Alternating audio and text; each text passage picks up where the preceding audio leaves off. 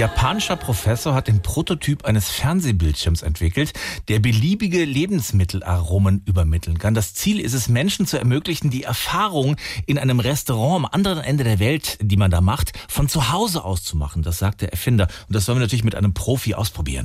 So, jetzt gehen wir her. Johann Lafer kocht fast ein Gericht. Mm. So, liebe Freunde, da wollen wir mal diesen total tollen Televisions-TV probieren, ja? Den was? Televisions-TV. Ach so, TV, also den Fernseher. Genau, jetzt leck's mir am Apparat, hat der japanische Tüftler ja gesagt. Und das probiere ich jetzt gleich mal aus, ob mir da was schmeckt, ja? Aha. Ah, Also ein bisschen metallisch und staubig, ja?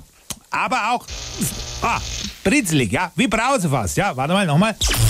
Aua! Nein, Johann, das ist der alte Röhrenfernseher. Hier, da ist der neue Prototyp. Ach so, gut. Und was gibt's da jetzt? Das ist ein Geschmacksbildschirm, der den Geschmack von Essen übermitteln kann, wenn er abgeleckt wird. Ja, Wahnsinn, das hat ja in Corona-Zeiten gerade noch gefehlt, ja? Machen wir was an.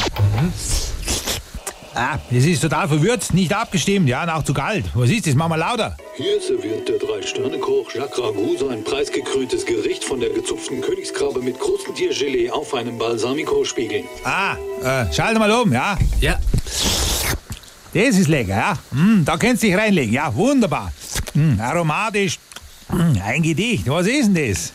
eine Tiersendung. Machen wir lauter. Ein charakteristisches Merkmal für alle Stinktiere sind die ausgeprägten Drüsen, die ein streng riechendes Sekret absondern, das bis zu sechs Meter weit verspritzt werden kann. Okay, mach's aus.